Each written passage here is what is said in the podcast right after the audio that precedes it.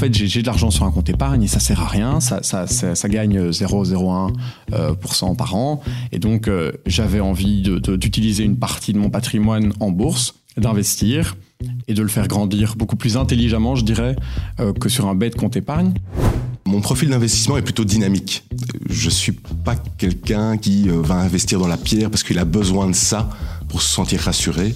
J'ai plutôt cette tendance à me dire ben, euh, envie de rendement, envie de dynamisme, envie de, euh, ben, de voir les choses évoluer. Tout être humain, comme un enfant en fait, on aime gagner. Et donc, dès qu'on gagne un peu d'argent en bourse, c'est très grisant.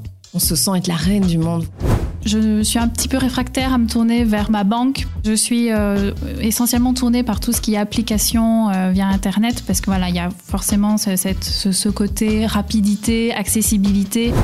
Pour moi, le fait que ce genre d'application sur lequel on fait de l'investissement soit facile à utiliser, c'est hyper important. Surtout pour des jeunes qui s'y connaissent pas trop, tu as vraiment envie que le processus de A à Z soit hyper facile. C'est clair, le gain, le gain reste quelque chose qui est important, c'est quelque chose qui motive. Bonjour, c'est Bruno Ravescott. Vous écoutez Tracker, le podcast de l'écho qui éclaire les nouveaux investisseurs. Avec la pandémie, le confinement et surtout la forte correction des marchés au début 2020, de nombreux particuliers ont flairé une bonne opportunité pour tenter leur chance en bourse. Des investisseurs débutants, mais aussi plus jeunes. Nous en avons invité quelques-uns à la rédaction de l'écho pour mieux les cerner. Qui sont-ils? Dans quoi ils investissent? Pourquoi et comment? Notre objectif Les éclairer dans leur démarche en faisant réagir une série d'experts à leurs témoignages et questionnements autour de cinq thématiques qui ont marqué l'actualité des marchés depuis la pandémie. Avant d'aborder le Bitcoin, la Big Tech, l'investissement durable et la bourse de Bruxelles, c'est avec l'affaire GameStop que nous avons choisi de débuter. Une affaire qui défraye la chronique au début de cette année 2021, lorsqu'une armée de petits investisseurs se fédère au travers du forum Wall Street Bets de la plateforme Reddit pour défier des fonds spéculatifs appelés hedge funds. Leur terrain de jeu, des actions peu valorisées comme celle de la chaîne de magasins de jeux vidéo GameStop qu'ils achètent en masse pour faire monter son prix en bourse et mettre ainsi à mal les hedge funds qui, eux, ont parié sur la baisse du titre. Cette incroyable saga s'inscrit toutefois dans un phénomène plus large, celui d'une prise de pouvoir des investisseurs particuliers, les retail investors tels qu'on les appelle. Aux États-Unis, ils représentent désormais un échange sur quatre en bourse contre un sur 10 avant la pandémie. Et la tendance s'observe aux quatre coins du monde, y compris chez nous.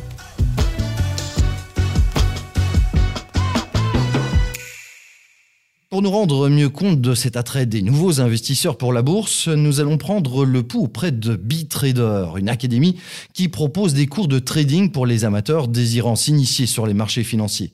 B-Trader est situé à Diem, en périphérie bruxelloise. Nous avons pris rendez-vous avec son cofondateur Maxime Lacrosse, qui a travaillé auparavant comme trader pour de grandes banques. Quatrième étage.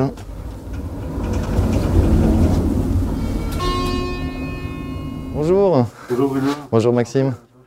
Enchanté. Ça ressemble à une vraie salle de trader. Tout à fait, bah, sans les traders. Mais sans les traders. Le Covid évidemment, c'est un peu... Installez-vous, on va, on va se prendre place ici.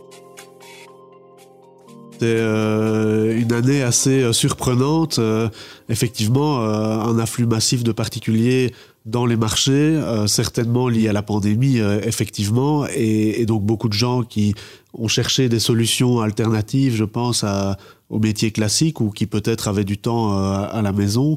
Et ça a créé pour nous plusieurs choses. D'un côté, les marchés sont de plus en plus influencés, on en a beaucoup parlé dans la presse, par les particuliers.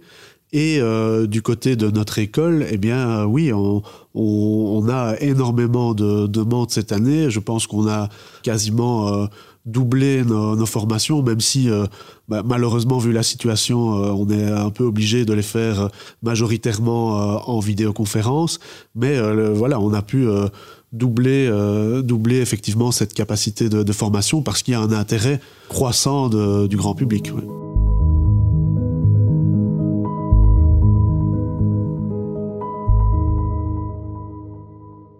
Malheureusement, les gens pensent que c'est un métier facile où on peut gagner vite beaucoup et pensent qu'on peut faire du trading avec 1000 euros ou, et, vivre de ça. Il faut rester réaliste, ce n'est pas possible. C'est un métier d'investissement, donc il faut un capital pour pouvoir l'investir, comme on pourrait l'investir dans de l'immobilier. Euh, donc, donc, voilà, euh, souvent les gens arrivent malheureusement avec des fausses informations liées à ce qu'on voit sur Internet. Des attentes trop importantes, une impression de, de facilité, des gains très élevés, très rapides, parce que c'est ce qu'on voit, c'est ce qu'on a vu notamment avec les, les forums, avec GameStop. Euh, on, en a parlé euh, notamment encore récemment dans, dans une interview euh, pour, pour l'écho. Et, et c'est vrai, les, les, particuliers voient ce, ce, genre de choses, des gens qui gagnent très vite beaucoup d'argent, mais soit c'est de la chance, et très souvent c'est aussi de très gros risques en fait. Ils ne prennent pas conscience que ça, que ça, dans ce cas-là, ça pourrait être l'équivalent du casino. Cette fois-ci, ils ont gagné, mais la fois d'après, ils pourraient tout perdre. Pour Maxime Lacrosse, il est important de se rendre compte que le trading ne s'improvise pas. Il s'agit bien d'un métier en tant que tel qui nécessite une certaine expérience et une bonne gestion de la prise de risque. On a souvent des, des gens réticents en fait par rapport à nos paroles qui, euh, comme je l'ai expliqué, en fait, elles, sont très contradictoires avec ce qu'ils voient sur Internet. Parce que euh, je, pense que sur Internet, ce qu'on voit avec l'analyse technique, etc., et ce qu'on fait dans les salles de marché au quotidien, bah, c'est vraiment autre chose, en fait. Et les gens, parfois, qui font ça depuis quelque temps, en ayant peut-être eu de la chance, euh, bah, peuvent être bornés, en fait, et se dire, ah oui, euh, euh, effectivement, je moi je, je, je, fais, je le fais comme ça et ça fonctionne bien, alors que au final, euh, bah, c'est peut-être de la chance et que dans l'avenir, ça se passerait pas, euh, peut-être probablement pas aussi bien justement. Donc, euh, donc nous, on accorde beaucoup d'importance à ça, à expliquer notamment comment nous on travaille, c'est quoi les couvertures de position, comment on protège ces positions avec quel capital on peut, on peut travailler par rapport à, au, trade que, les gens ont en tête. Et, parce que malheureusement, euh, à l'heure actuelle, euh, les plateformes de, trading en ligne permettent aux gens d'ouvrir des comptes avec des très petits capitaux et avec des effets de levier donc, euh, qui, sont démesurés. Donc c'est pour imager la chose, ça permet aux clients d'emprunter de l'argent très facilement Contrairement à, par exemple, le secteur de l'immobilier où vous devez passer par une banque et il y, a, une validation qui doit se faire avant un crédit. Ici, c'est un petit peu comme si on vous donnait du crédit comme un cadeau. Et donc c'est extrêmement dangereux, évidemment. Hein. Ça doit être pris avec des pincettes et ça doit, il faut, absolument apprendre aux gens à travailler avec des couvertures et, et montrer comment mesurer ce risque, en fait.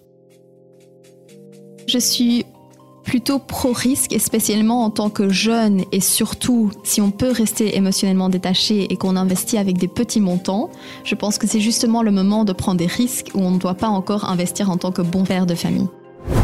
Les gens voient souvent en bourse qu'on peut gagner de l'argent, mais beaucoup de gens oublient qu'on peut perdre de l'argent parce que pour que certains gagnent, il faut que d'autres perdent. C'est la logique. En bourse, on doit pouvoir contrôler ses émotions pour investir correctement. Enfin, les week-ends, c'est infernal. Dès que samedi, dimanche, je peux pas vérifier ce qui se passe à la bourse, c'est pas du tout drôle. Mais comment voit-on juste cette arrivée massive d'investisseurs particuliers du côté des professionnels de la finance? Pour le savoir, nous avons pris rendez-vous avec Frank Vranken, le stratégiste de Puilatco, une banque privée qui gère le patrimoine de ses clients, le plaçant sur les marchés. Leurs bureaux sont localisés dans le sud-est de Bruxelles, dans la commune d'Odoriem. Frank définit les grandes lignes de la stratégie d'investissement. Il suit donc de très près les marchés financiers. Nous voilà arrivés.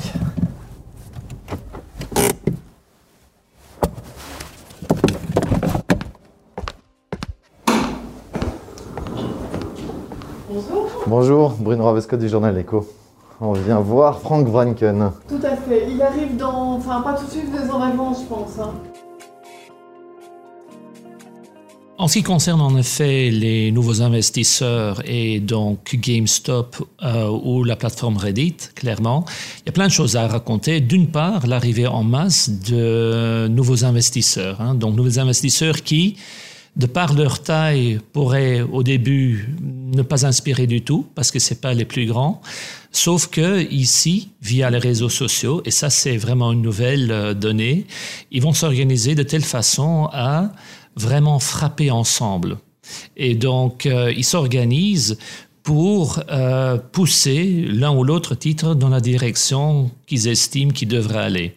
Et donc c'est tout à fait nouveau dans le sens où dans le passé on l'a rarement vu venant de ce côté-là des investisseurs, donc ce qu'on appelle les retail investors, euh, qui, quelque part aussi, je pense, avec la pandémie, une bonne partie de la population aussi aux États-Unis qui s'est retrouvée à la maison, ont trouvé le temps de regarder ce qui se passait en effet autour d'eux et de commencer à s'intéresser davantage au marché financier et certainement à la bourse, tout en sachant que, bien entendu, les États-Unis, il y a une culture d'investissement tout à fait différente par rapport à ce qu'on a en Europe et que le réflexe capitalistique est beaucoup plus engrangé par rapport à ce qu'on connaît nous. Je dirais que c'est surtout surprenant pour les professionnels parce que les professionnels partent bien entendu d'une analyse, donc ils vont analyser la société sur les futurs cash flows qu'elle puisse dégager. Donc, euh, le futur cash flow, ben, c'est de là qu'on aura en effet les bénéfices forcément. Hein. Donc, si on arrive à enlever les frais et les amortissements.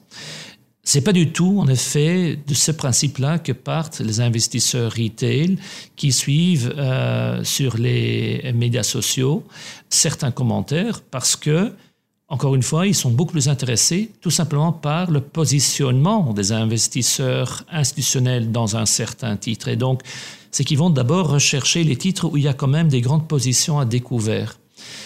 Et que ce soit une société qui est dans la technologie ou une société qui, est dans l'agriculture, ils s'en fichent complètement. Comment en est-on arrivé là? Le game changer, selon Frank Franken, ce fut l'arrivée des nouveaux courtiers en ligne. On pense ici surtout à Robinhood, dont l'application n'est pas disponible pour l'instant en Belgique, mais qui fait un tabac aux États-Unis depuis le début de la pandémie. Pour comprendre comment est-ce qu'on est arrivé à ce niveau-là, je pense que justement, la grosse différence fut l'entrée dans le marché des courtiers qui permettent de faire du trading à zéro cost. Quoi. Euh, donc, on ne paye pas de fee, on ne paye pas de commission. Et comment est-ce possible? Ben, C'est que des sociétés style Robinhood, il y en a d'autres, vont tous diriger les flux des investisseurs vers certains market makers, sont donc des sociétés dans le marché qui ne font rien d'autre que de exécuter des ordres à l'achat ou à la vente donc c'est des, teneurs de marché, et qui sont prêts à payer une toute petite somme pour justement ces flux. Il faut comprendre qu'aujourd'hui, souvent, pour pouvoir influencer un cours de bourse et de pouvoir gagner dans du trading, ne serait-ce que dans les secondes ou les minutes à venir, la vitesse avec laquelle on peut passer des flux est extrêmement importante.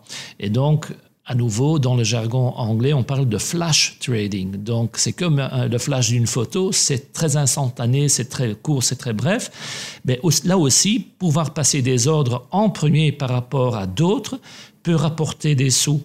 Et si on le fait à longueur de journée pour des, des, sommes, des sommes vastes hein, d'argent, on peut être gagnant. Et donc là est l'intérêt des plateformes de trading style euh, donc Robinhood parce que eux ils vont donc passer, transférer leur flux à certains teneurs de marché qui sont prêts à les rémunérer.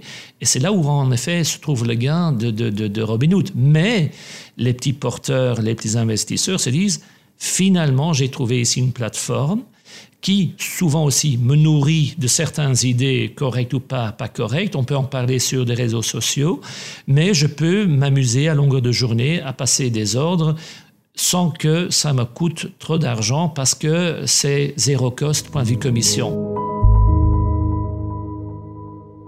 Un modèle de transaction sans frais qui pose question selon Frank Franken, car l'investisseur n'est lui pas forcément conscient de l'usage de ses propres données par la plateforme. C'est quelque part un peu pervers ce système, parce que je dirais, je le compare avec des monstres comme euh, d'Internet, comme Facebook, etc., lorsque c'est gratuit, en fait, on devient le produit soi-même. Et donc, notre information qui circule sur Facebook est utilisée par ces sociétés pour se faire de l'argent via la publicité en sachant que ce qui nous intéresse, c'est exactement pareil. En fait, l'investisseur retail chez Robinhood est le produit c'est lui qui va nourrir en effet Robinhood parce qu'il passe ses, flux vers Robinhood qui les vend à son tour vers un teneur de marché. Et ça, je pense qu'ils ne se sont pas rendus compte. Et c'est là aussi où je reviens sur le régulateur américain du marché euh, des actions, etc., parce qu'il veut savoir si, en effet, si l'investisseur est devenu le produit, qu'en effet, in fine, c'est pas contre lui que finalement ça va tomber, que son flux sera quelque part abusé. Et donc c'est intéressant, c'est pour ça que je pense que l'histoire n'est pas encore complètement écrite et finie. Euh, on aura encore des répercussions, mais c'est un système que je trouve quelque part un peu pervers. Que faut-il en conclure? L'arrivée de ces nouveaux investisseurs en bourse, est-ce finalement une bonne ou une mauvaise nouvelle? Sur ce point, il faut faire la part des choses, dit Frank Wranken. Est-ce que c'est une bonne chose d'avoir en effet ces nouveaux investisseurs? Je dirais qu'il faut vraiment faire la part des choses et de, de tirer la ligne entre justement les deux continents, les États-Unis et l'Europe.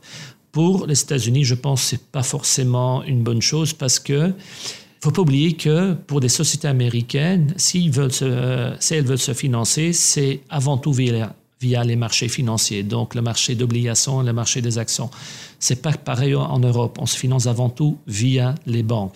Maintenant, si on retourne aux États-Unis, donc s'il y a un marché qui devient plus erratique, moins fiable, etc., ça peut poser problème pour le futur, clairement. Parce que s'il y a une bulle dans la bourse américaine pour certains secteurs, et s'il éclate, elle peut entraîner vraiment la baisse toute la bourse. Et donc, ça deviendra plus difficile. Donc, je dirais que ce n'est pas en soi une très bonne chose. Et je dirais que là, certains investisseurs, euh, volus ou, pas volus, vont, vont, vont se retrouver peut-être complètement démunis s'il y a vraiment euh, un, un crack boursier. Du côté européen, je dirais, c'est pas du tout pareil. On a eu moins de spéculation et ce que j'aimerais beaucoup, voir, c'est qu'il y a davantage d'engouement du côté européen des investisseurs retail pour la bourse, justement. Aujourd'hui, souvent, en effet, si, et pour la Belgique, on est bien placé à le savoir, on a un matelas d'argent dormant sur les comptes en banque qui faut rien et qui est mal rémunéré.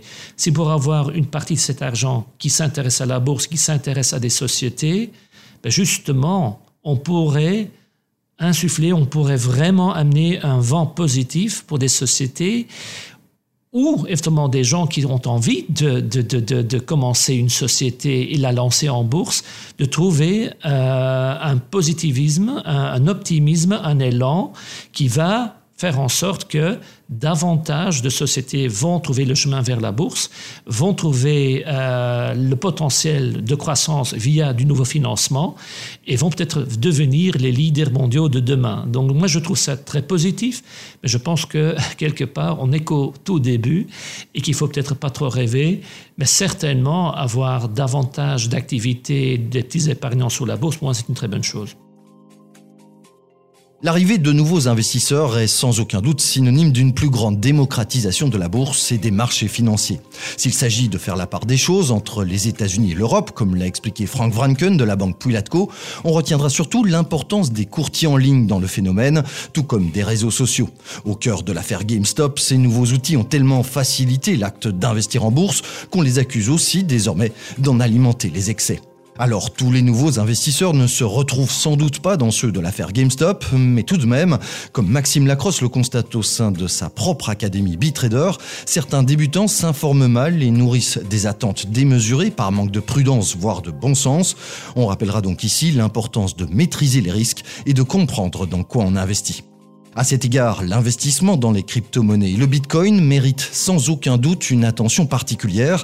C'est l'objet de notre deuxième épisode de Tracker que je vous invite à découvrir sans tarder sur votre plateforme de podcast favorite. Je vous propose également d'écouter le lexique audio associé à ce podcast pour mieux comprendre certains termes boursiers, un lexique concocté par notre journaliste Salim Nesba. C'était Bruno Ravescott pour Tracker, un podcast de l'écho réalisé par Nicolas Baudou et préparé avec Salim Nesba et Nicolas Becquet.